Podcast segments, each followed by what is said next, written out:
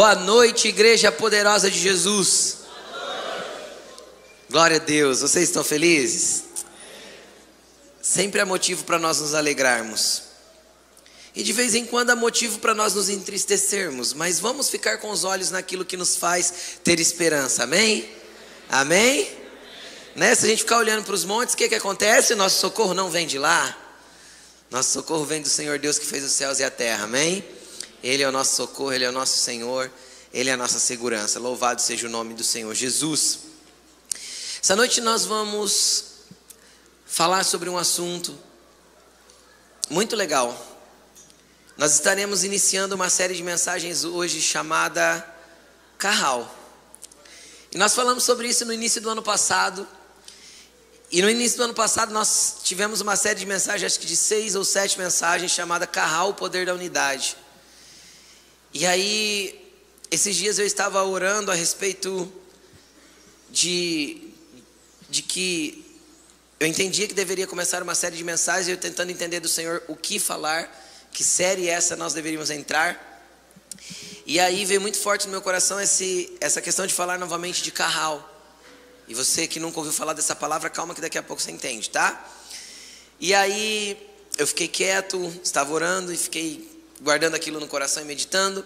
Aí a Laine chegou em mim, uns, acho que uns dias depois, no outro dia, não me lembro, falou assim: Rô, eu acho que a gente deveria retomar uma série. Eu falei, sei, Laine, estou orando para isso e tal. Ela falou assim: Rô, veio forte no meu coração da gente voltar a falar sobre carral. Falei, amém, né? Então, tipo, testifica. E aí, esses dias, sentado com o Vitor, ele chegou em mim e falou a mesma coisa: pai, eu estava orando e tal. E eu senti no meu coração que a gente deveria voltar a falar de carral. Falei, bom, então está confirmado, né? Tudo aquilo que é confirmado por duas ou três testemunhas, né? Principalmente quando elas não conversam entre si, né? Então, tudo veio do Espírito e a gente vai falar desse assunto. E aí, uh, eu quero explicar um pouquinho sobre isso. Eu quero que você preste bastante atenção para que faça sentido tudo que vai ser falado nos próximos cultos. Primeiro, eu quero fazer você entender o que é carral. Carral é uma palavra hebraica ou seja, ela está no, no Velho Testamento da Bíblia. E o que, que ela significa? Ela significa é, congregação. Só que ela tem uma outra definição que é ajuntamento de pessoas. Uma outra não. Definição 1A e 1B, vai, é, é, é definição da palavra. Ajuntamento de pessoas para um propósito comum. Isso é carral. Quando nós nos unimos para um único propósito, isso gera um poder chamado unidade. Então, é muito interessante que nós conhecemos muito bem a concepção igreja, certo? Inclusive até um pouco deturpada da questão do que é realmente uma igreja. Muitas vezes a gente pensa em igreja no lugar, igreja como templo, mas igreja na verdade é o coletivo de pessoas unidas para um propósito comum. Igreja não são ah, as cadeiras, igreja ah, não é o microfone ou o púlpito, igreja não é o pregador, o padre, o pastor ou qualquer tipo de sacerdócio. Igreja são as pessoas reunidas ao redor de um propósito, pessoas reunidas ao redor de uma pessoa, o Cristo, pessoas que encaminham para um lugar em comum. E é interessante que no Novo Testamento, a palavra usada para definir igreja, lá na língua original que foi escrito, que foi o grego, é a palavra eclésia. Quem já ouviu falar dessa palavra aí? Né, dela deriva um monte de palavra que a gente até conhece, né?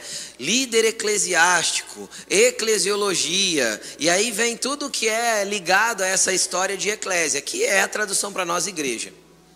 E o que, que é interessante? Interessante que essa história começou onde? Com quem começou essa história de igreja? Essa história nasceu em Jesus. Certo dia ele estava conversando com seus discípulos, isso está em Mateus capítulo 16, não precisa abrir não. Jesus estava tendo uma conversa com seus discípulos, e essa é a primeira vez que a palavra igreja é citada ah, na Bíblia. Jesus estava conversando com seus discípulos e ele falou assim: Gente, o que, que o pessoal aí está dizendo que eu sou? Né? Qual que, qual que é a conversa que rola ao meu respeito? Aí disseram para ele: ah, alguns falam que o senhor é Elias, outros falam que o senhor é um profeta, outro ainda Jeremias. E, né, cada um fala uma coisa, outros falam que é um pregador e tal. Aí ele parou a conversa e falou assim: vocês, quem vocês dizem que eu sou? Aí Pedro olha para Jesus e fala assim: Tu és o Cristo, o Filho do Deus vivo. Jesus olha para ele e fala assim: Pedro, você é pedra. e sobre esta pedra eu edificarei a minha igreja. É interessante do que Jesus estava falando ali. O que, é que Jesus estava ensinando? Que a partir da revelação do Cristo dentro de Pedro, porque ele olha para Pedro e fala: Pedro, não foi carne nem sangue quem te revelou isso, mas o próprio Pai Celestial revelou isso para você. E você é pedra, e sobre essa pedra edificarei a minha igreja. Ele não estava falando de Pedro, e ele não estava falando nem dele mesmo como pedra, como rocha. Ele estava falando a respeito da verdade fundamental que é entender no nosso coração o Cristo revelado para nós como Senhor da nossa vida, como Pai da nossa história. Isso tinha se revelado dentro do coração de Pedro. E ele falou para Pedro: Pedro, isso aí é uma base, isso aí é uma rocha sólida, e a partir disso a minha igreja é edificada. Então, a partir da revelação de quem Jesus é para nós, de quem Jesus é para você, juntos nós vamos edificando a igreja. A partir da revelação da rocha que se estabeleceu dentro de nós como fundamento, o Senhor nos comissiona a ir edificando a igreja dele. Mas o que que eu quero chegar, em que ponto eu quero chegar disso tudo? A tradução ali vem do grego e grego é eclésia, como eu disse. Só que Jesus não falava grego. Jesus falava hebraico. Ou seja, a conversa de Jesus com os discípulos, ele não falou a palavra eclésia, ele falou a palavra carral. Porque quando a gente traduz a palavra eclésia do grego, ela significa pessoas chamadas para fora dos seus lares para um ajuntamento. Mas quando nós falamos as palavras carral, isso nos remete a uma comunidade de propósito comum. É um pouquinho diferente. Então nós somos o carral de Jesus. E aí quando a gente olha para uma comunidade, olha para um carral, olha para pessoas reunidas, a gente fica pensando: será que isso vai dar certo, pastor? De verdade, de forma natural, tem tudo para dar errado. Por quê? Porque pessoas são diferentes, com gostos diferentes, com desejos diferentes, com histórias diferentes, com formações diferentes. Pessoa é esquisito, é estranho, não é? Tem ou não tem? Só que Jesus resolveu pegar todos nós e transformar isso numa grande família, por quê? Porque Ele é uma família. Como assim, pastor? Deus é uma família, sim. Ele é Pai, Filho e Espírito Santo, e os três concordam, e os três são um. Então isso significa que a unidade da Trindade é um apontamento para nós daquilo que Ele gostaria que nós fôssemos. Aí eu entendo quando o apóstolo Paulo diz assim: ó, vocês não são nem fora, não, vocês não são mais forasteiros nem estrangeiros, mas vocês são concidadãos dos santos e membros da família de Deus. Então ele nos fez uma família. E qual que é o problema das famílias? O problema das famílias é que sempre tem o tio esquisito, o que conta a piada e ninguém acha graça, mas todo mundo tem que rir, senão ele fica sem graça. O caladão, o falante, o que todo mundo ama e o que ninguém dá conta.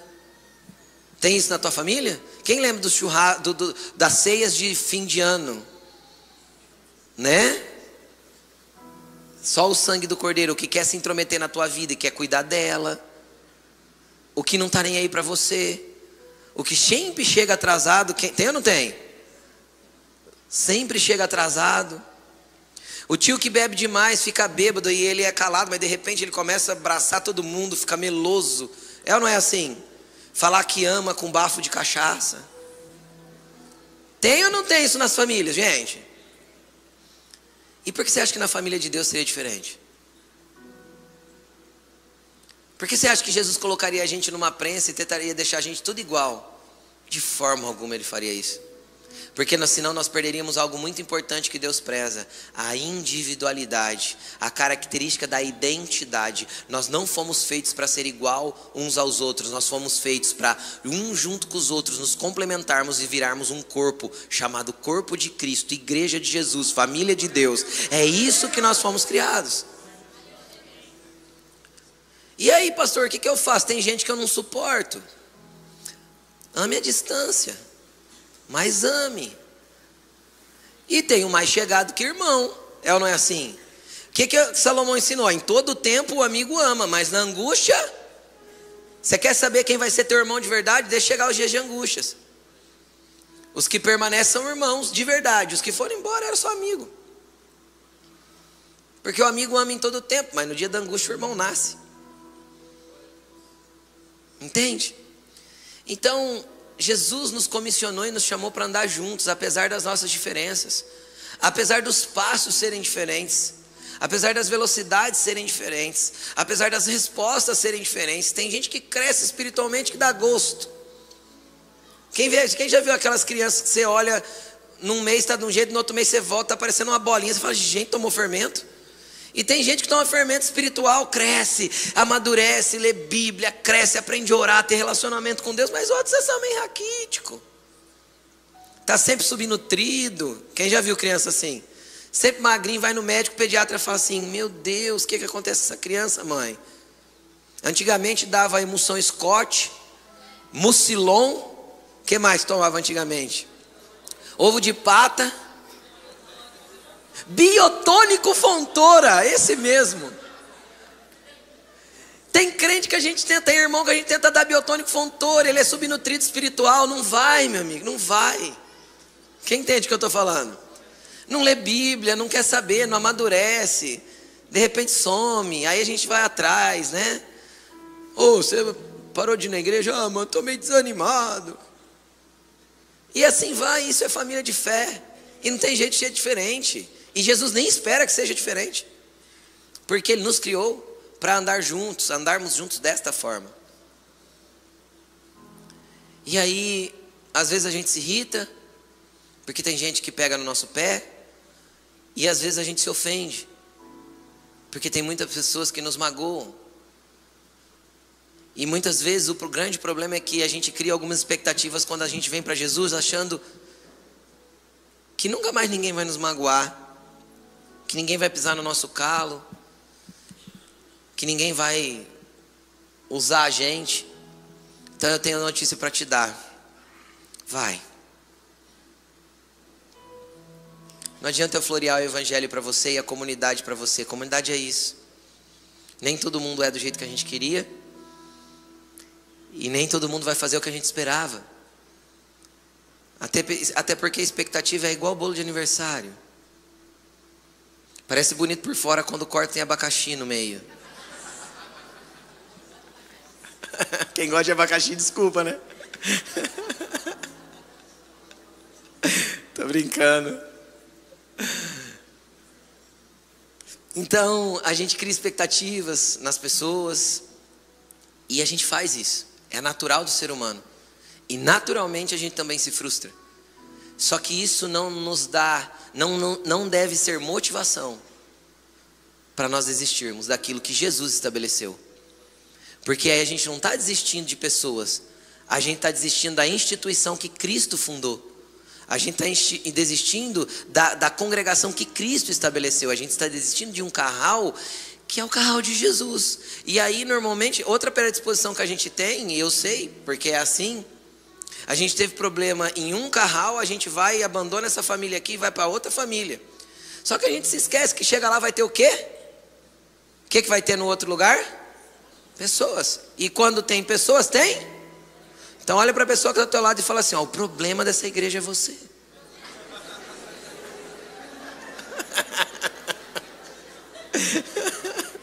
e não é? E não é? É. Porque onde tem pessoas tem problemas. Sim ou não? É lógico. Então, então, quer dizer, aí a gente encontra hoje os desigrejados. Por que, que é o desigrejado? É o ofendido que decidiu viver isolado. É simples é, a gente definir o desigrejado. É o ofendido que decidiu viver isolado. Só que, biblicamente, isolamento te tira do corpo, e fora do corpo você não é noiva. E não sendo noiva, você não se encontrará com o cordeiro. Simples assim. Porque senão você é o, a mãozinha da família Adams um membro correndo sozinho. Quem está entendendo o que eu estou falando? Não há vida naquilo. Quem entende o que eu estou falando? Só a vida quando eu estou linkado ao corpo. A vida de Cristo vai fluir em mim quando eu estou ligado ao corpo de Cristo, que é a igreja, que é a comunidade, que é o carral de Jesus. Ele inventou essa história. Pastor, não gosta da igreja. Fala para Jesus, foi ele que, que inventou essa história. Mas Jesus não gosta do que o Senhor fez. Ele vai ministrar seu coração e vai mudar seu coração. Porque é assim que ele fez e é dessa forma que ele pediu para a gente andar. Bem, e a partir disso que estou explicando para você, existe um caminho para nós acessarmos a esse lugar de ser membros da família de Deus. A primeira coisa que nós temos que entender é que nós não éramos filhos quando não tínhamos Jesus no coração, isso é uma realidade. Ah, todo mundo é filho de Deus, quem já viu esse ditado? Não é verdade, biblicamente isso não é uma verdade. Todos fomos criados por Jesus, óbvio, e todos estão todos estão de alguma forma sendo atraídos por ele, porque ele quer salvar todos os homens, ele quer alcançar todas as pessoas. Porém, há um momento em que nós nos abrimos para Cristo para recebê-lo dentro de nós. E aí eu entendo que está escrito em João, capítulo 1, versículo 12. Mas todos aqueles que o receberam, os que creem no seu nome, ou seja, eu preciso recebê-lo e crer no nome dele, foi-lhes dado autoridade para se tornarem filhos. Então, quando eu passo a fazer parte da família de Deus, quando eu creio no nome de Jesus e o recebo, então eu tenho autorização de me tornar um filho. Às vezes não acesso todos os lugares que um filho pode, porque quando a gente começa a entender o tamanho do pai que a gente tem e o nível de filiação que nós temos nele, para explicar de forma mais fácil, é bem simples. Quem é que tem filhos? Quem é que tem filhos? Algum dia você precisou ensinar teu filho que a casa que ele mora, ele pode chamar de minha casa? Ele chama, não chama? Chama. Ele não abre a geladeira e pega o que ele quer para comer? A não ser que a mãe não deixou, né? Pôs os horários, né? Né? Mãe, quando governa bem a casa, né? Ah, isso aí não é hora de comer, pode voltar para a geladeira. Não, não, né? Mas ele come, não come? Ele chama de meu quarto. Só que vê na escritura o nome de quem que tá. Tem o nome do filho lá? Não, tudo é do pai. Sim ou não? Só que ele chama de minha casa. E quanto mais velho vai ficando, mais senso de pertencimento à família tem. Com 11, 12, 13, 14 anos fica um bicho folgado. É ou não é? Quer dominar o controle da televisão, quer dominar o espaço da casa, é ou não é assim? Porque isso é senso de filiação. Alguém precisou explicar? Alguém precisou ensinar? Não, ele só pertenceu àquela família. Então, quem pertence à família vai tendo senso de filiação de Deus. E isso é gradativo. Cada vez mais você conhece o tamanho do teu pai, a autoridade que te foi dada, o nível de acesso que você tem e que tipo de comida você pode pegar na geladeira de Deus. Entende? Só que só quem pertence e permanece aqui vai ter esse tipo de acesso. Entende? Isso é ser parte da família de Deus. E aí a gente vai se desenvolvendo e vai crescendo e vai amadurecendo. Aí, tudo isso que eu falei para vocês, tudo isso está espalhado, isso que eu acabei de introduzir da palavra, está espalhado em várias dessas mensagens que eu disse que eu preguei lá em janeiro de 2022. Então você pode ir para o YouTube se você quiser e ouvir e assistir essas palavras. Eu tenho certeza que ela vai edificar a sua vida. É só você escrever lá no YouTube, Carral, tá? E põe lá Carral Cumprir, Carral Rodrigo Medina, já vai aparecer as mensagens. Tem acho que seis mensagens lá que vão falar de várias coisas a respeito desse assunto. E agora eu quero entrar com você ainda dentro desse assunto num segundo aspecto. E hoje nós vamos falar, né, a respeito de, do poder de um lar, de o poder de uma casa, de uma família, que é a, a base de entrada é ser filho, e a base de construção de uma comunidade é o lar. E eu quero falar um pouquinho sobre isso. Amém? Quero que você abra a Bíblia comigo em Êxodo capítulo 12. Êxodo capítulo 12.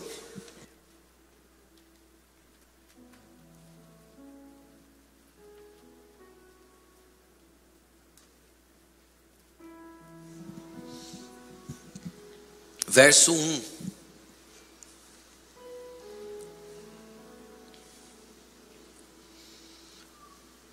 Posso ler? O Senhor disse a Moisés e a Arão no Egito: Este deverá ser o primeiro mês do ano para você, para vocês. Digam a toda a comunidade de Israel que no décimo dia deste mês todo homem deverá separar um cordeiro ou um cabrito para a sua família, um para cada casa. Se uma família for pequena demais para um animal inteiro, deve dividi-lo com o seu vizinho mais próximo, conforme o número de pessoas e conforme o que cada um puder comer. O animal escolhido será um macho de um ano sem defeito e pode ser cordeiro ou cabrito. Guardem-no até o décimo quarto dia do mês, quando toda a comunidade de Israel irá sacrificá-lo ao pôr do sol. Passem então um pouco de sangue nas laterais e nas vigas superiores da porta das casas, das quais vocês comerão o animal. Naquela mesma noite comerão a carne assada no fogo, com ervas amargas e pão sem fermento. Não comam carne crua, nem cozida em água, mas assada no fogo, cabeça, pernas e vísceras. Não deixem sobrar nada até pela manhã. Com isso, caso isso aconteça, queimem o que restar no fogo.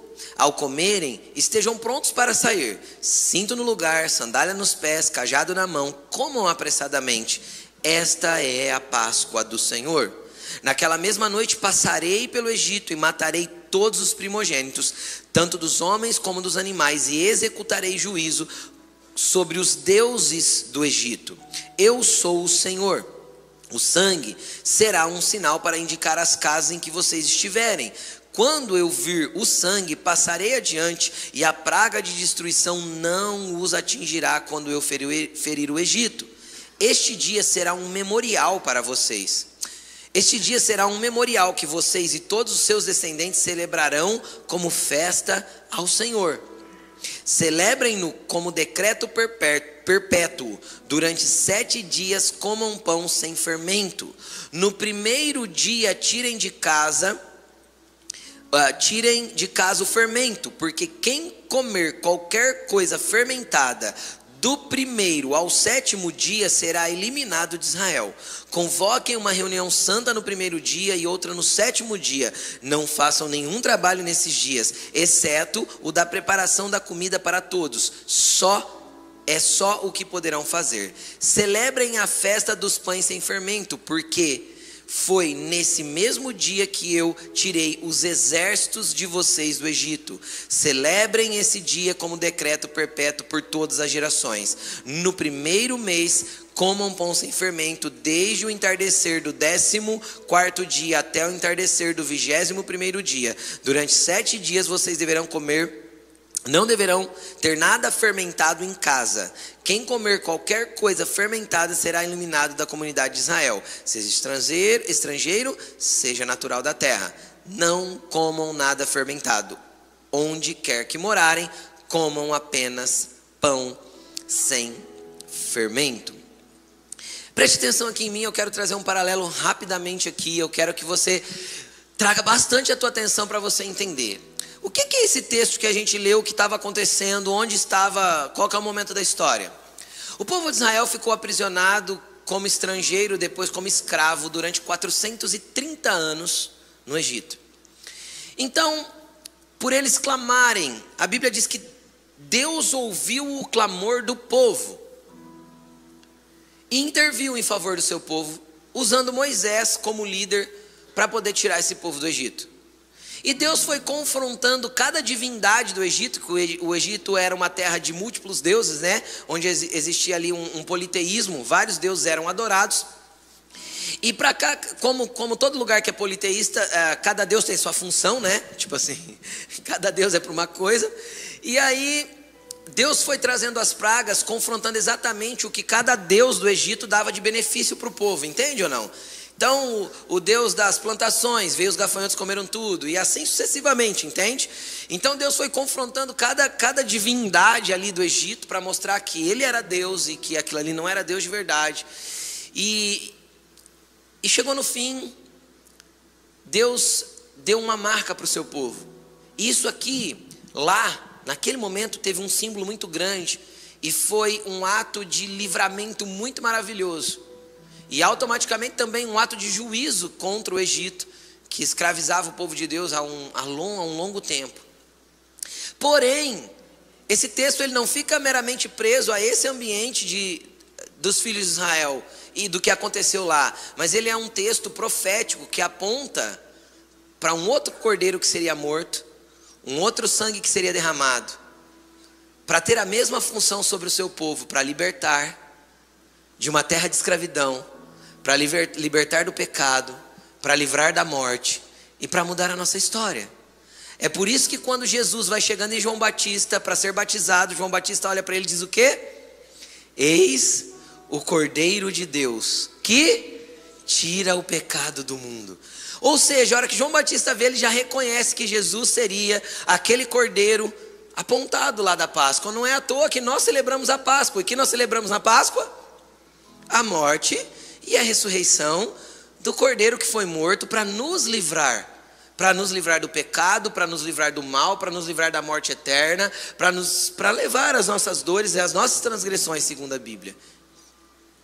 Então, essa, esse momento do povo de Israel simbolicamente apontava para Cristo, para o Messias, para aquilo que ele faria por nós. Era um momento ao mesmo tempo de livramento e ao mesmo tempo um momento profético para a igreja, um momento profético que apontava para o resgate de um povo e a libertação de um povo. E aí é interessante algumas coisas que aconteceram ali, por quê? Porque Deus não foi até o Egito para tirar algumas pessoas do Egito. Porque, vamos lá, Segundo a Bíblia, quando eles saíram do Egito, saiu, saiu 600 mil homens. Foram contados os homens, os homens, os pais de famílias, os pais de família, acima de 20 anos, segundo a Bíblia. Então foram 600 mil homens, isso aponta aí para nós para 2 milhões, ou 2 milhões e meio, ou 3 milhões de pessoas. Era muita gente. Agora, vamos lá, quando Deus desce no Egito, ele, ele, ele não desce ali para livrar apenas os que clamaram. Você acha que todo mundo ali estava crente em Deus, adorando a Deus, mesmo estando escravizado? Para para pensar. Você acha que todo mundo ali estava tava, tava crente? Quem está entendendo o que eu estou falando? Estava ali orando, Deus, nós cremos que o Senhor vai livrar. Afinal, faziam 400 anos que eles estavam por lá. Quem entende o que eu estou falando? Ali no meio tinha gente que murmurava, ali no meio tinha gente que reclamava, ali no meio tinha gente que não acreditava mais que Deus pudesse fazer alguma coisa, ali no meio tinha gente de todo tipo. Não era, não era, não era nem aqui, ó, sei lá, 400 pessoas. Era 600 mil casas, 600 mil famílias. Era muita gente. É fato que ali tinha muita gente diferente, que já não não acreditava mais, que já não queria mais, que já. Não, quem está entendendo o que eu estou falando? Que já estava desacreditado de Deus. Só que algo chegou nos ouvidos de Deus. Foi o clamor de um povo. Então eu quero te dizer que dentro de uma comunidade de fé, tem pessoas que acreditam e não acreditam.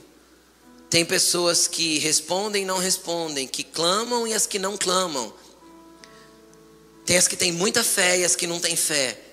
De verdade, eu não sei em que categoria cada um de vocês está inserido, mas o que eu tenho para te dizer é que tem um povo no meio do povo clamando pela intervenção de Deus, para que Ele faça a vontade dele na comunidade. Entende?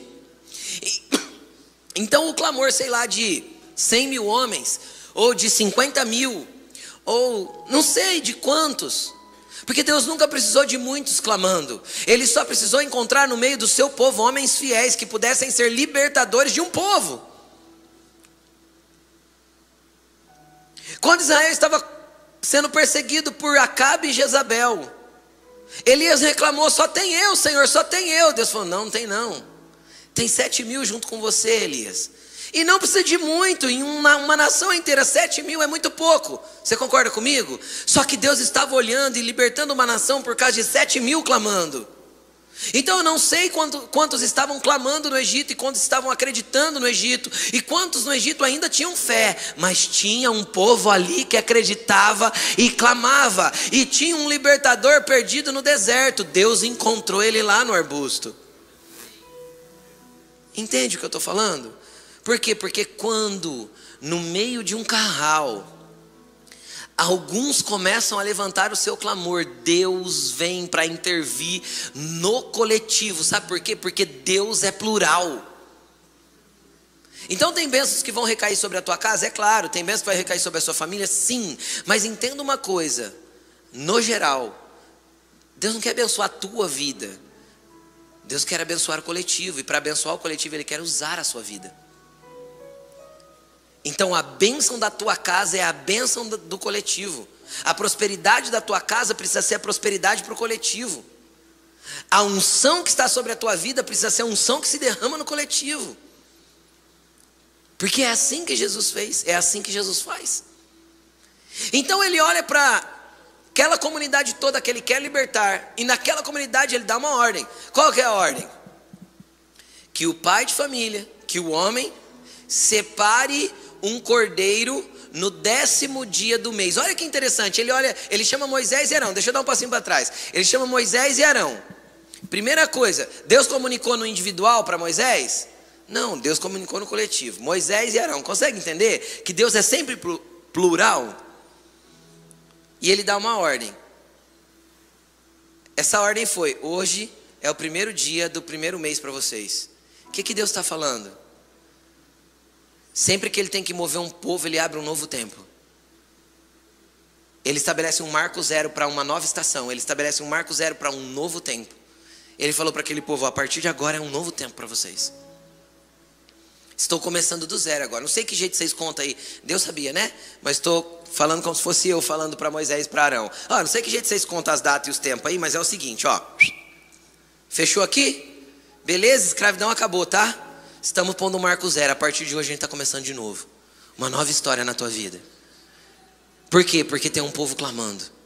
Então, às vezes, você está sentado no banco dessa igreja pela primeira vez. Pode ser que já seja o clamor de um povo. Para a sua vida, para Deus te trazer até aqui nessa noite. Pode ser que já seja o clamor de alguém para Deus te trazer nesse lugar hoje. Entende o que eu estou falando?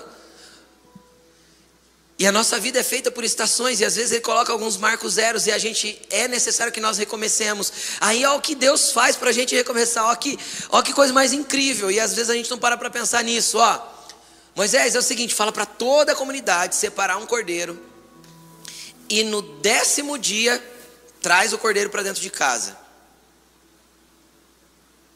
Porque no dia décimo 14 vocês vão matar o cordeiro, assar o cordeiro e comer o cordeiro e passar o sangue nos umbrais da porta.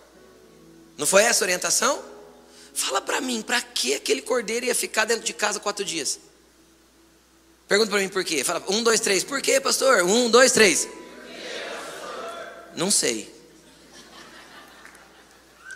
Por que, que Deus orientou aquele cordeiro ficar lá? Naturalmente, não sei. Agora vamos para o entendimento espiritual.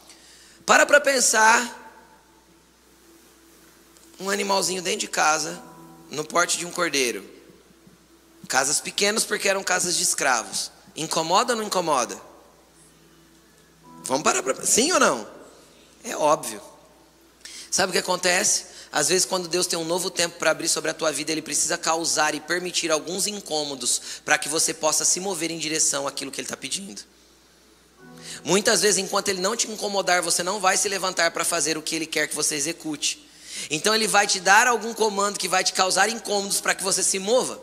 Ele vai te dar alguns comandos para você ter que trazer para dentro de casa, entre aspas, algumas coisas que vão te causar incômodo. Para que aquele animal ali dentro de casa, gente?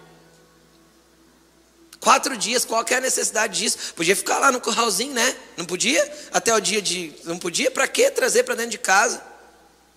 Aí o que, que é legal disso? Ele fala assim: ó, você homem, vá lá e pegue. Cara, Agora eu tenho algo muito espiritual para falar, principalmente para os homens, mas às vezes você é sozinho na tua família e você é o único que carrega o cordeiro dentro de si, então você também é instrumento de Deus para isso.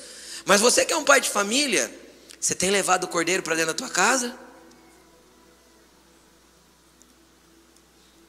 Você tem trazido a presença de Cristo para dentro do seu lar? Você tem clamado para Ele para que a presença, até seus filhos te venham orando? Seus filhos te veem lendo as escrituras. Sabe o que é interessante? O trabalho do homem era trazer o cordeiro, o trabalho da mulher era prepará-lo para que eles comessem. Sabe por quê? Porque assim como Deus depositou no homem a capacidade de trazer os recursos, Deus depositou na mulher a capacidade de multiplicá-los. Como assim, pastor? A Bíblia não diz que a mulher sabe edifica a casa? Quem traz o tijolo?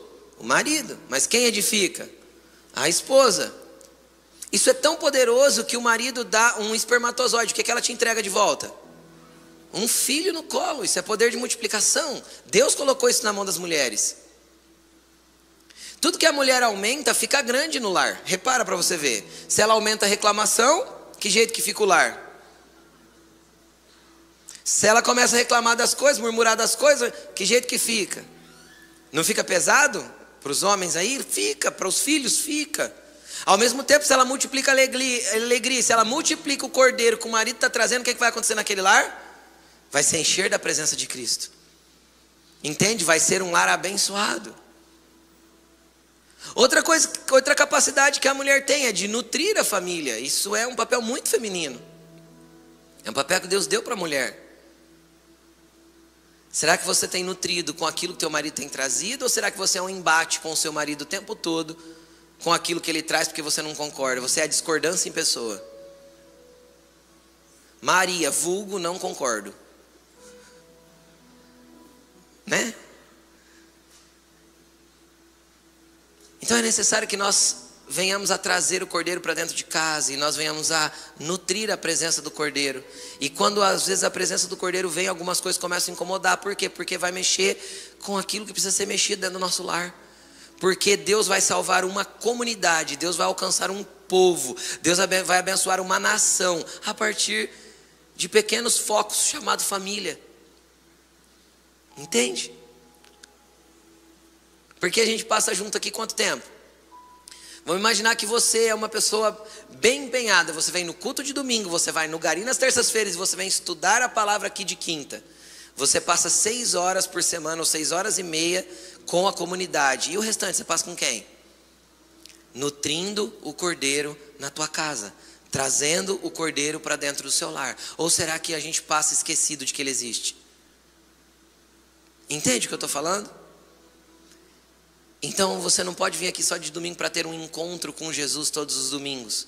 Na verdade, hoje ele quer que você tenha vindo buscar a presença dele para levar ele lá para tua casa com você, para ele nunca mais sair. Entende? E pode ser que quando ele entrar lá na tua casa, algumas coisas vão começar a ficar esquisitas. Como assim, pastor? Não era para melhorar? É.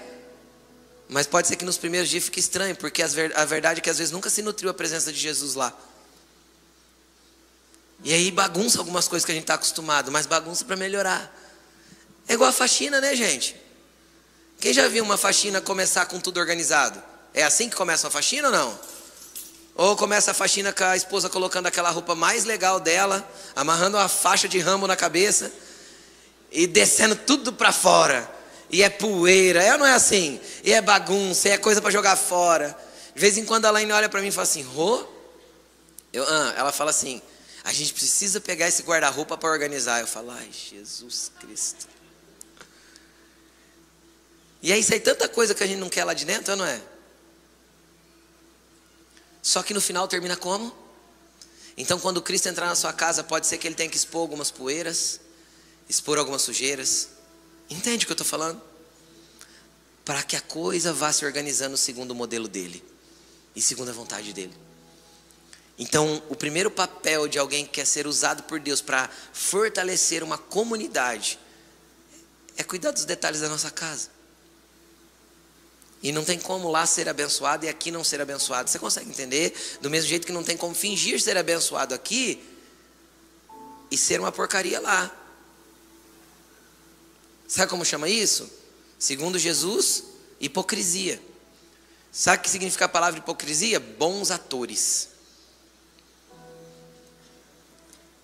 A religiosidade é algo muito bom em esconder verdades que nós queremos tampar. Por isso que quanto menos religioso nós formos, for, menos religiosos nós formos, no sentido de, de, criar uma casca de religiosidade e não uma verdade de relacionamento com o cordeiro, entende ou não? Porque às vezes a gente cria uma casca de religiosidade quando a gente está no meio da comunidade, mas quando a gente sai do meio da comunidade, a gente expõe uma verdade que não é a verdade que a gente vive no meio da comunidade, entende? São duas, duas faces, né? Então Jesus não quer a gente assim. A gente tem que ser um só. Seja aqui, seja na rua, seja no mercado, seja no trabalho, seja nos amigos, seja, seja um só.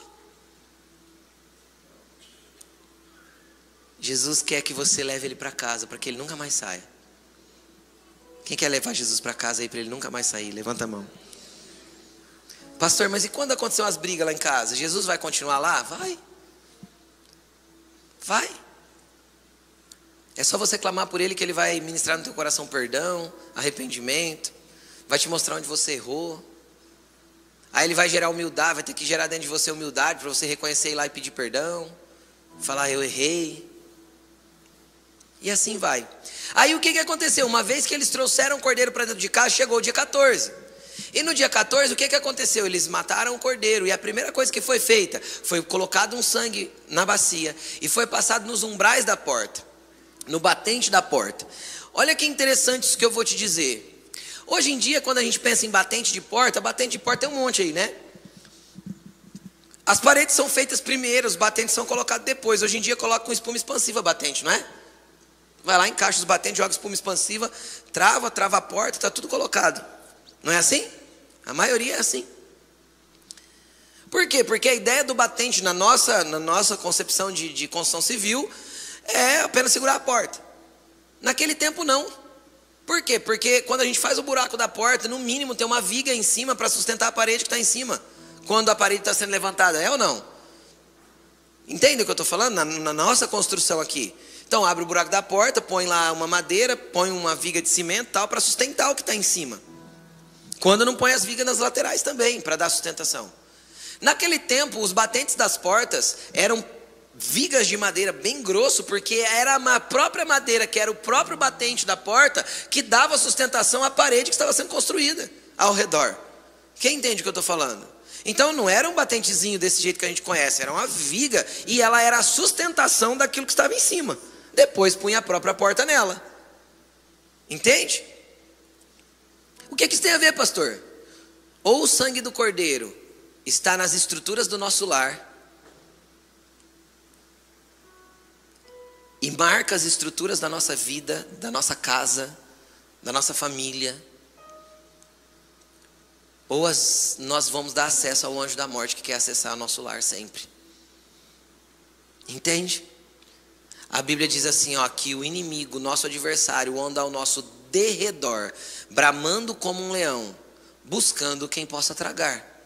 Então ele anda ao nosso derredor, porque ao nosso redor está os anjos do Senhor acampados, porque nós o tememos e porque nós somos marcados pelo sangue do Cordeiro. Ou seja, as estruturas da nossa vida, as vigas da nossa vida são marcadas por ele.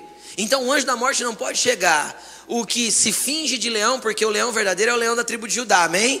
Que ruge poderosamente. Mas ele ruge como um leão, ele se finge como valente, para tentar nos intimidar e fazer com que a gente abaixe a guarda. Mas nós temos marcado em nós o sangue do Cordeiro, nas estruturas da nossa casa, nas vigas da nossa vida, naquilo que está. Só que para isso nós precisamos ter a presença do Cordeiro conosco, sempre. Qual foi a última vez que você começou a passar o sangue do cordeiro nos fundamentos da tua vida? E aí, quando você passou, você percebeu que tinham fundamentos ali que eram de mentira. E aí a gente começou, continuou passando e a gente percebeu que no meio dos fundamentos bons tinha ali o fundamento do orgulho. E aí a gente foi passando e a gente percebeu que no meio dos fundamentos bons tinha o fundamento da fofoca.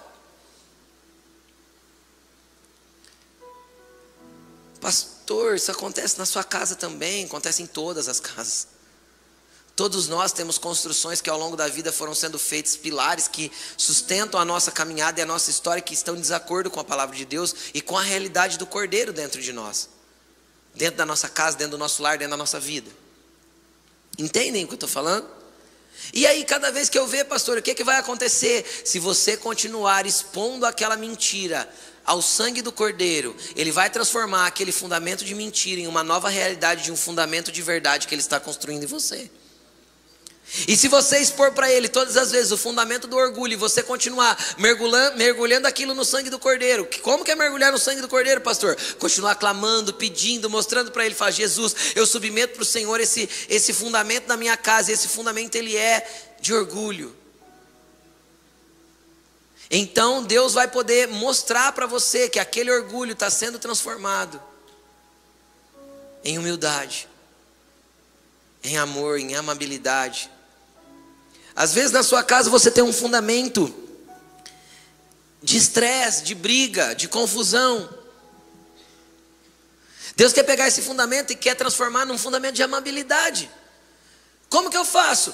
Deixa o cordeiro inundar a tua vida com aquilo que te purifica, o sangue dele. Arrependa-se, mostra o fundamento para ele. Pega a bacia, vai lá e fala aqui, ó, Jesus. Tá feio, não deixa o anjo da morte entrar não. E ele vai cuidar da sua casa. E quanto tempo isso demora, pastor? A vida toda. Porque cada vez que a gente for caminhando com o cordeiro e deixando ele agir e andar dentro da nossa vida, dentro do nosso lar, dentro da nossa casa, dentro das nossas estruturas, cada vez ele vai nos mostrar coisas que ainda precisam ser corrigidas. E glória a Deus por isso. Às vezes demora um pouco, mas a gente chega lá.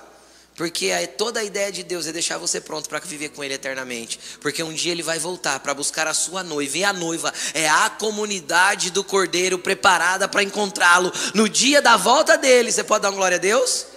É isso. Jesus não volta para uma pessoa, Jesus volta para um povo. Porque é o clamor de um povo que chega até Ele. É o clamor do carral dele que sobe até Ele. E isso começa na, na tua vida na tua casa, no meio dos seus. Às vezes você é uma pessoa sozinha, leva o cordeiro lá para dentro. Da casa dos seus pais, da casa da sua casa, se você é uma mulher, um homem que a esposa não acompanha, o marido não acompanha. Leva o cordeiro para lá. Só que o cordeiro que você está levando para lá, primeiro precisa ser passado em você, ou seja, o sangue dele tem que começar a mudar as suas estruturas. Porque a hora que começa a mudar as suas estruturas, todo mundo vai perceber.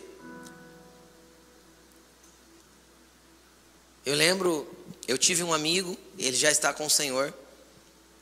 E eu lembro que ele testemunhava, era muito legal ouvir ele contando isso. Como ele foi para Jesus.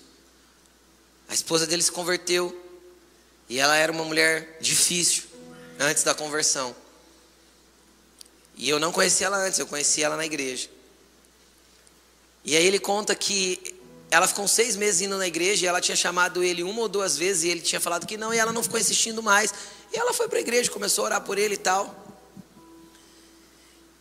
E diz que passado mais ou menos uns seis meses, ela chegou nele de novo e falou assim para ele: Ô Zé, vamos na igreja comigo hoje? Aí ele falou assim: Eu vou. Aí ele disse que ela assustada, né? Tipo assim, nossa, foi fácil assim, né? Aí ela falou: Você vai? Ele falou: Eu vou. Eu vou porque esse Deus teu aí é bom. Aí ela olhou e falou assim: Como assim, Zé? Se ele deu conta de mudar você, mulher você não é mais a mesma. Então eu vou. E verdade, ele foi, se converteu. E ele contava isso. E ele dava risada, mas era uma verdade. Ou seja, se Jesus muda os fundamentos da nossa vida, se o sangue do Cordeiro faz sentido para nós, se ele é aspergido no nosso portal, muda a concepção de morte que nós estamos entrando e liberando, automaticamente vai abençoar a comunidade. Lembra que eu falei? Ela não precisou falar nada. O problema é que muitas vezes nós falamos muito e mostramos pouco, porque nós não deixamos o cordeiro mudar os fundamentos, as estruturas dos batentes. E aí o anjo da morte tem livre acesso ali, ó. Entende? Aquela velha vida, aquele velho jeito, aquela coisa ruim.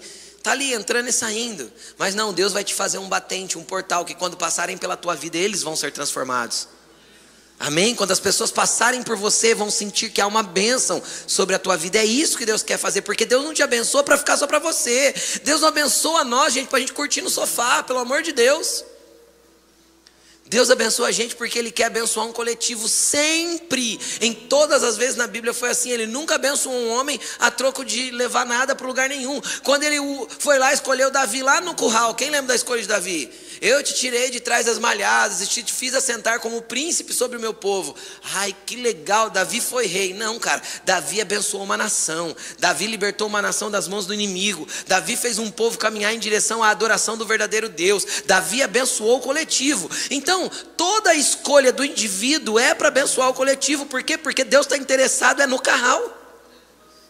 O interesse de Deus é na família, tanto que ele vem buscar uma noiva. E a noiva dele não é eu, a noiva dele é o coletivo. A noiva de Jesus tem nome, chama igreja. Então, óbvio que ele sempre vai trabalhar para o coletivo. Aí a gente vai para o último aspecto: o homem, a gente já falou, o cordeiro, e agora nós vamos para o fermento. Vocês perceberam que dentro do texto que a gente leu falava um pouco de fermento? Que tinha que tirar o fermento no 14 dia e tinha que ficar sem fermento até o 11 dia, que não era para ter nem fermento nem em casa, era para arrancar de dentro de casa, ou seja, o cordeiro entra, o fermento sai. O interessante é que tem um período, do dia 10 ao dia 14 está o cordeiro e está o fermento, sim ou não? Mas do dia 14 ao dia 21, só o cordeiro tinha que permanecer. Cara, simbolicamente isso é algo muito poderoso. Por quê? Porque automaticamente, quando o cordeiro foi morto e o sangue dele começou a atuar na minha vida, a vida dele, como é porque a morte dele é vida para mim, sim ou não? Então, quando a morte dele começou a atuar na minha vida, o fermento tem que sair. E o problema é que muitas vezes a gente quer ter o cordeiro e o fermento junto dentro de casa. E o que é o fermento, pastor? Vamos ler no Novo Testamento que Paulo falou sobre isso. Está em 1 Coríntios. 1 Coríntios capítulo 5, versículo 6.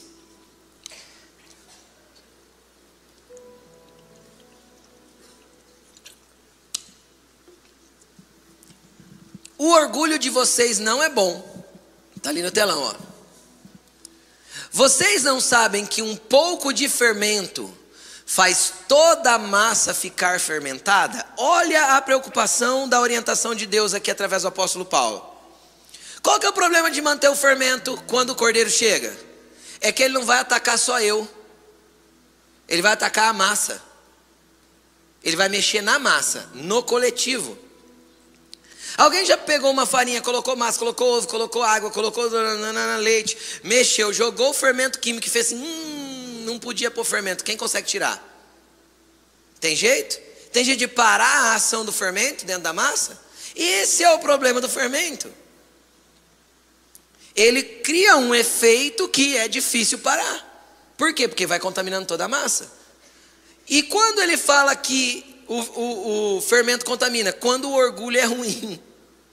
O orgulho de vocês não é bom, vocês não sabem que um pouco de fermento faz ficar toda a massa fermentada. Versículo 7. Livrem-se do fermento velho, para que sejam massa nova e sem fermento, como realmente vocês são. Pois Cristo, nosso Cordeiro Pascual, foi sacrificado. Por isso, celebremos a festa, não com o fermento velho, nem com o fermento da maldade e da perversidade, mas com pães sem fermento, os pães da sinceridade e da verdade. O apóstolo Paulo ele já vem ensinando a partir do texto que eu acabei de ler com vocês em Êxodo 12. Isso é ensino já trazido o cordeiro. Então ele fala assim: olha, o cordeiro foi morto, então você tem que largar a perversidade, você tem que largar a maldade, você tem que largar aquilo que fermenta, você tem que largar o mexerica, a fofoca, o orgulho, você tem que ir largando essas coisas. Afinal, Cristo já morreu por vocês e vocês são uma nova massa. E se vocês foram feitos uma nova massa, é necessário largar o fermento velho e celebrar as festas com uns pães de sinceridade e de verdade de uma nova massa. Então, o fermento, ele, ele, do mesmo jeito que o sangue do cordeiro abençoa o coletivo, o fermento estraga o coletivo. O problema é que quando nós começamos a fermentar coisas dentro dos nossos lares e não tiramos o fermento de lá, a gente vai acabar contaminando a massa. E quando a gente contamina a massa, nós estamos sem perceber contaminando a noiva do cordeiro. É como se a gente pegasse a noiva do cordeiro e jogasse barro no vestido de noiva dela. E acha que isso vai sair tudo bem com Deus.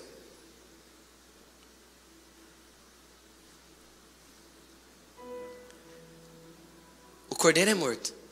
Quando o cordeiro é morto, o fermento precisa sair. Lógico, existem áreas da nossa vida que é gradativamente que Jesus vai tirando esse fermento velho. É gradativamente que Jesus vai trabalhando em nós. Mas o problema é quando a gente já identificou o fermento e a gente sabe que aquilo é fermento e a gente fica fermentando e jogando na massa e tentando fazer a massa ficar contaminada com aquele fermento velho.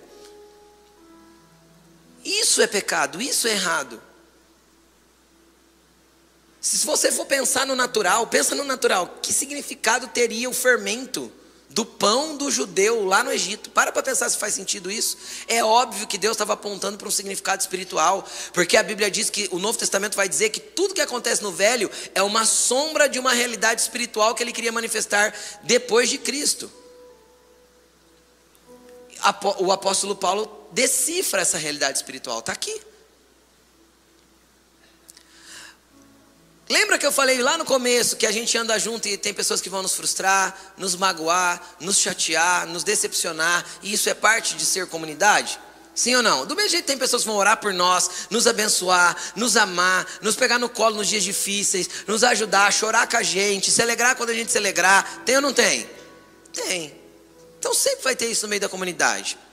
Agora o que é o problema? Quando a gente deixa um fermento entrar no nosso coração, e começar a mexer, ele sempre começa assim, ó. O fermento cai em nós. E ainda ele não mexeu com a nossa casa, ele mexeu comigo. Aí vem no meu coração. E vai contaminando. E vai contaminando. E aí ele começa a derramar. Aí ele derrama para dentro da minha casa, de dentro da minha casa ele vai para a massa, para a comunidade, ele vai se espalhando. Vamos ver isso biblicamente? Hebreus capítulo 12, versículo 14. Para a gente encerrar. Hebreus 12, 14. Olha que interessante isso aqui. Esforcem-se. Novo Testamento aqui, tá, gente? Esforcem-se para viver em paz com todos. O que, que a gente tem que fazer para conseguir viver em paz? Se esforçar. Então tem gente que. Tem gente, gente. Tem gente que é mais fácil faz, ir na academia a semana inteira do que ficar 15 minutos com ela. É ou não é? Vocês sabem que é difícil na academia a semana inteira, né? Eu tento. Quem já tentou? Tá tentando, Laine? Tem gente que gosta, né, Carla? A Carla gosta. Misericórdia, não é de Deus isso não. Vamos continuar. Eu não falo que tem gente estranha na comunidade? Sempre tem.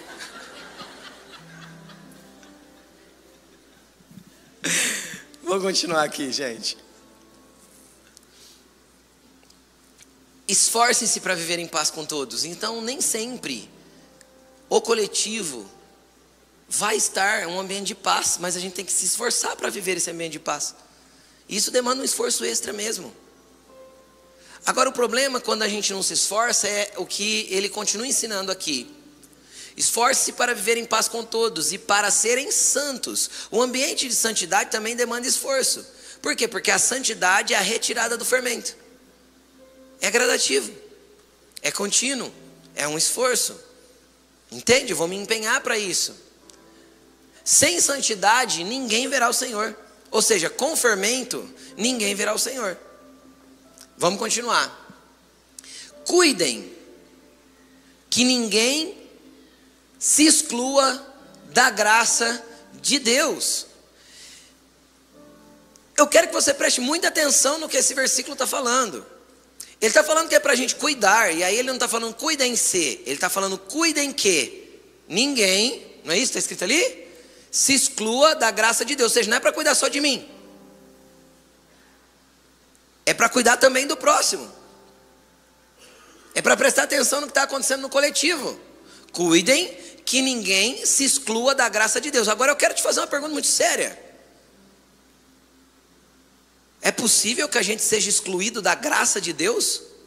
É. O versículo afirma que é. Cara, é viver sem a graça de Deus, misericórdia.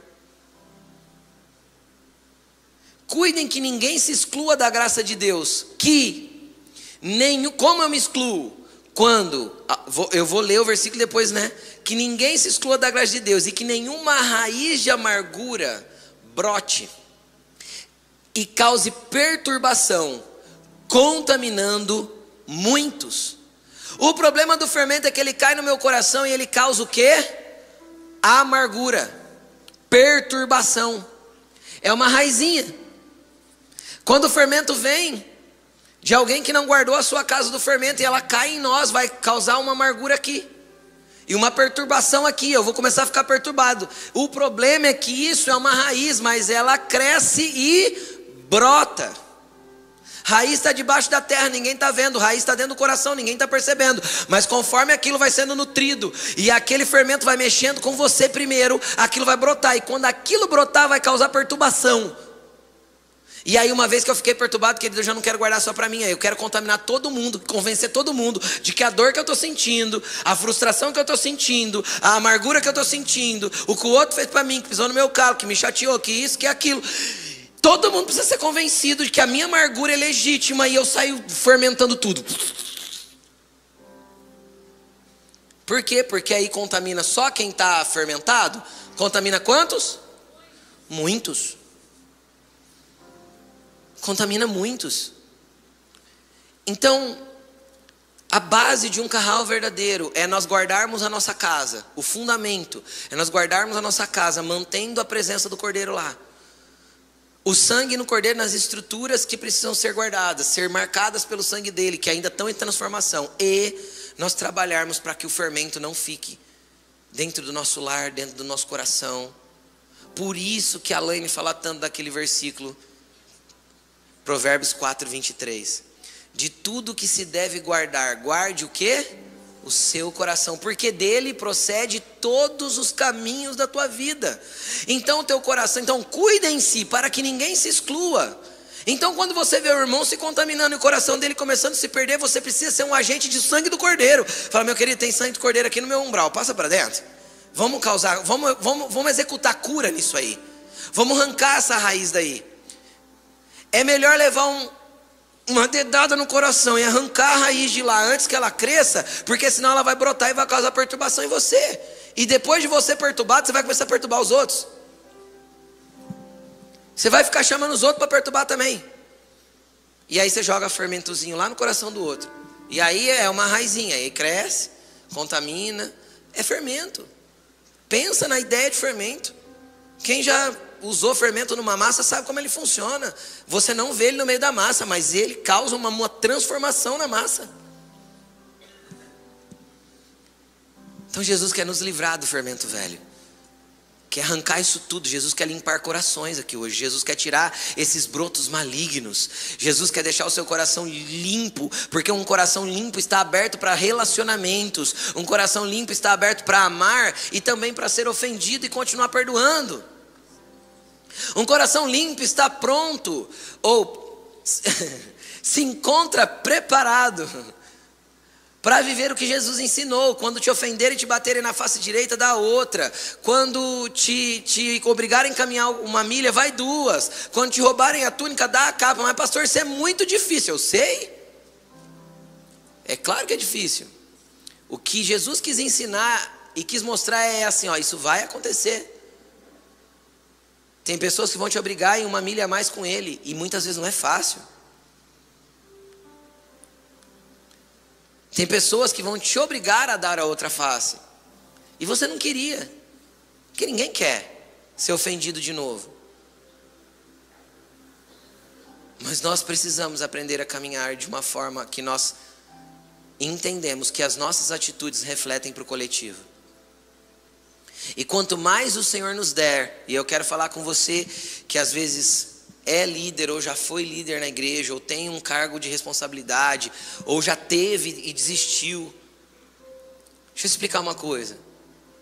Como você guarda a sua casa e o seu relacionamento com o cordeiro vai impactar coletivamente. Mas as decisões equivocadas que você toma e as atitudes equivocadas que você toma por causa das contaminações do fermento também vão impactar coletivamente. Isso é fato. Não tem como não impactar coletivamente. Então entenda, toda decisão individual sua tem um impacto no coletivo. E se não for no coletivo chamado carral, vai ser no coletivo chamado geracional. Porque por três vezes dentro do texto que a gente leu, Deus fala assim: ó, celebre você e as suas gerações. Tire o fermento, você e as suas gerações. Coma do cordeiro, você e as suas gerações. Então toda decisão que você toma hoje impacta não só você, mas impacta um coletivo. Seja o coletivo imediato, chamado carral, que você faz parte, Seja o coletivo imediato chamado família de fé que você faz parte, seja o coletivo chamado família, família, tua família que você faz parte, porque tem decisões tuas que impactam a sua família, seja as suas gerações que podem ser impactadas pelas atitudes que você toma hoje por causa de uma amargura, de um fermento que você nutriu dentro do seu coração. Tudo isso impacta coletivamente, as nossas decisões não são isoladas. Nunca. Por quê? Porque Deus não nos chamou para andar isolados. Deus sempre nos chamou para andar no coletivo. Então, o Senhor nos chamou para amar, para tolerar, para ir a segunda milha. E é assim. E quando você se sentir usado por alguém, saiba que Deus só pode usar você se alguém estiver te usando. Porque Deus não precisa ser servido, quem precisa ser servido é meu próximo. Entende ou não? É isso. Então o que, que nós vamos orar nessa noite? Nós vamos orar para que todo fermento seja tirado de nós pelo Espírito Santo. Para que toda raiz de amargura seja arrancada, para que toda perturbação vá embora. Nós vamos orar para que nós consigamos levar para casa o cordeiro e nutrir a presença dele, para que todo fermento vá saindo. E onde ainda tiver lugares fermentados, nós vamos passar o sangue do cordeiro e falar: Jesus, purifica, porque nós precisamos da tua presença. Coloque-se de pé. Ele está neste lugar. Comece a falar com Ele. Comece a apresentar a sua casa e o seu lar. Hoje Jesus tem remissão para dar para a tua casa. Ele é o cordeiro que foi morto para te purificar. Ele é o cordeiro que foi morto para te salvar. Ele é o cordeiro que foi morto para te fazer de novo. Então cuidem-se, cuidem-se.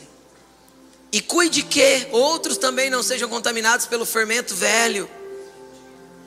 Quando o fermento chegar, passa o sangue do cordeiro nele e fala: Não, eu não vou me contaminar, porque eu sei o que Jesus me chamou para ser. Eu sou um remidor, um restaurador, eu sou um curador, eu não sou alguém que vou multiplicar a perturbação.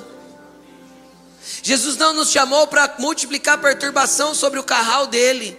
Jesus nos chamou para ser agentes de cura e de transformação. Jesus quer entrar em casas, em famílias. Tem alguém clamando, tem um povo clamando, e um povo clamando vai trazer bênção pro coletivo.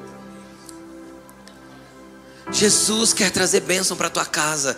Jesus quer entrar lá. Leva o cordeiro para casa hoje. Passa o sangue do cordeiro em todos os lugares. Estenda as mãos, ore, abençoe o seu lar.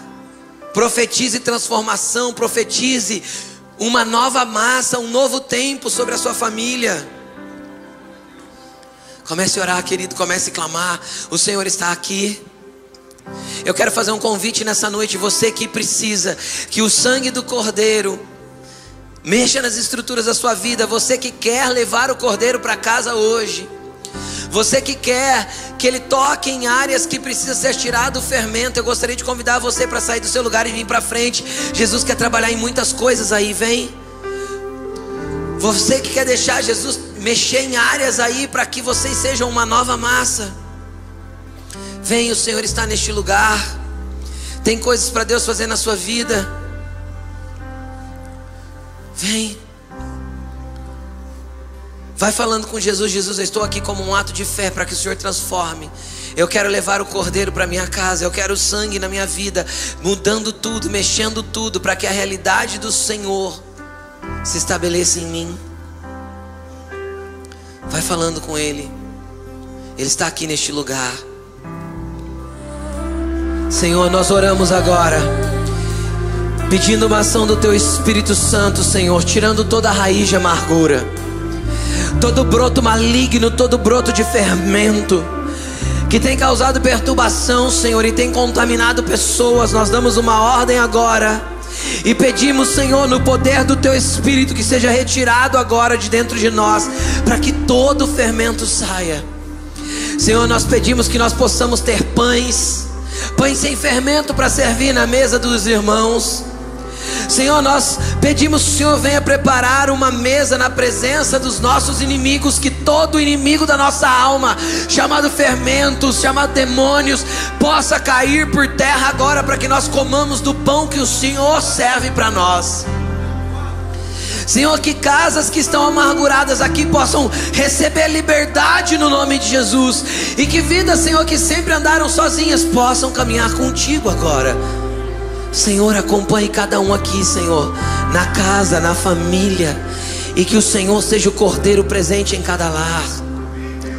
Que o teu sangue vá mexendo com as nossas estruturas, com os nossos portais, com os nossos batentes, vai trocando, Senhor, os nossos fundamentos. Queremos andar em liberdade para ser um carral que agrada ao Senhor. Nós somos pessoas unidas com um propósito comum, o propósito de te adorar e caminhar em direção à tua vida. Nós te queremos, Jesus.